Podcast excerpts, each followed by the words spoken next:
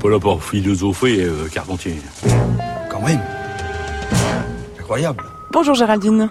Bonjour Adèle, bonjour à toutes et à tous. Je reviens ce matin sur la réforme du lycée qui comprend également une refonte des programmes dont celui de la philosophie.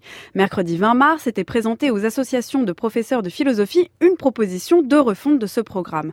Dans cette proposition ne figuraient pas deux notions jusqu'ici enseignées, le travail et l'inconscient.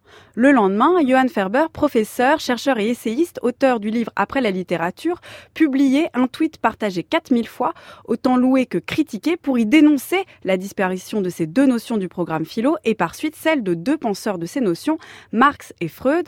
Je suis aujourd'hui au téléphone avec Johann Ferber. Bonjour à vous. Bonjour. Alors voici ce que vous avez écrit le jeudi 21 mars sur votre compte Twitter. Le nouveau programme de terminale en philo vient de tomber. Deux notions disparaissent et non des moindres, le travail et l'inconscient, c'est-à-dire Marx et Freud, qui a dit que la réforme Blanquer n'était pas idéologique et orientée politiquement. Alors, avant d'en venir à cette critique idéologique de la réforme Blanquer, qu'est-ce que vous avez voulu dire avec ce tweet? Alors moi, euh, c'est très très simple. Ce que j'ai voulu dire avec ce tweet, c'est que tout simplement, euh, j'étais stupéfait. En effet, euh, la notion de travail et la notion d'inconscient sont deux notions qui sont particulièrement appréciées euh, par les élèves. D'ailleurs, j'ai eu beaucoup de retours suite à mon tweet d'élèves de terminale qui avaient eu le bac il y a quelques années et qui se sont émus de la disparition de ces deux notions.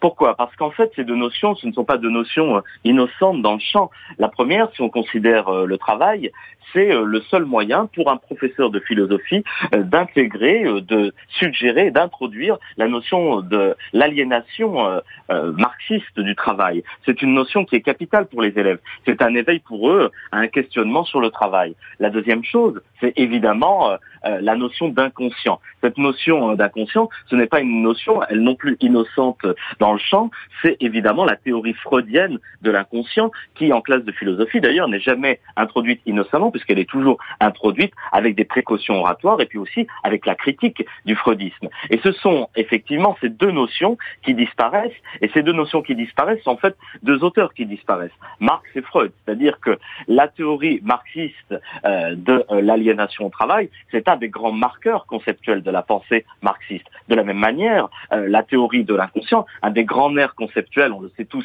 du freudisme, bah, c'est justement cette notion d'inconscient. La liste des auteurs à enseigner, elle, n'a pas encore été présentée.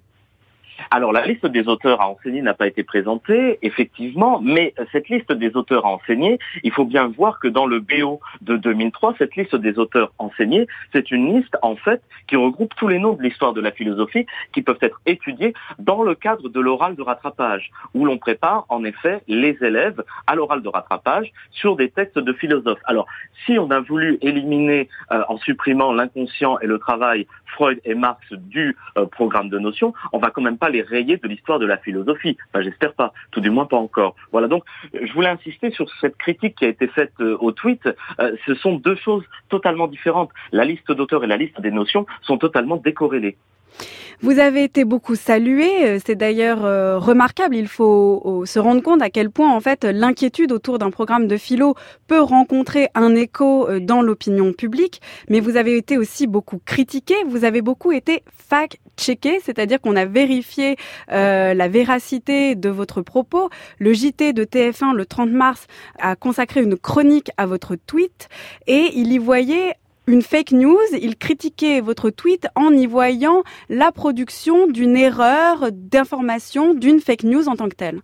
Alors, euh, comme je vous l'ai dit, hein, je vous l'ai démontré euh, tout à l'heure, euh, je peux très bien prouver que ce que j'ai avancé dans le tweet est fondé. Par exemple, on nous dit oui, les programmes ne sont pas définitifs. Oui, mais enfin, ce sont quand même, c'est un groupe d'experts qui s'est réuni. Il ne s'agit pas de bruit que, de couloir que j'ai entendu ou de mots lancés à la fin d'un dîner arrosé. Il y a eu un document qui a été produit formellement par écrit. Ça veut dire que dans les discussions qui vont à présent s'engager, sauf s'ils rétropédalent, les notions de travail et d'inconscient ne sont plus présentes. Et ce fact-checking qu'on entend euh, à tour de bras, c'est une manière pour euh, les journalistes de ne pas interroger le fond idéologique des réformes blancaires. C'est une manière finalement de dépolitiser la question. Or, le fact-checking ne peut pas aller sans une politisation de la question. D'ailleurs, qui a été interrogé dans mon tweet, c'est tout sauf la question finale que je posais, à savoir pourquoi les réformes bancaires, on ne peut pas dire autre chose qu'elles sont idéologiques et politiques. Et moi, la chose que je voudrais vous dire ce matin au micro, c'est de toute façon, on ne pourra plus rien enseigner de toute façon, on ne pourra pas enseigner Platon, Hegel, Nietzsche avec des classes à 35.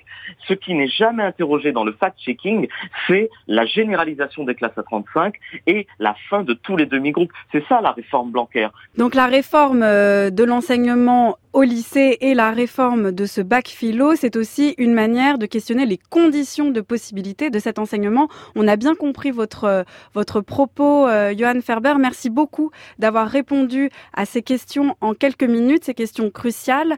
Je rappelle que vous êtes donc professeur, chercheur et essayiste et que vous avez publié un livre qui s'appelle Après la littérature et que l'on trouve aux éditions PUF. Merci beaucoup Géraldine. Votre chronique est à réécouter en ligne sur le site du Journal de la Philo.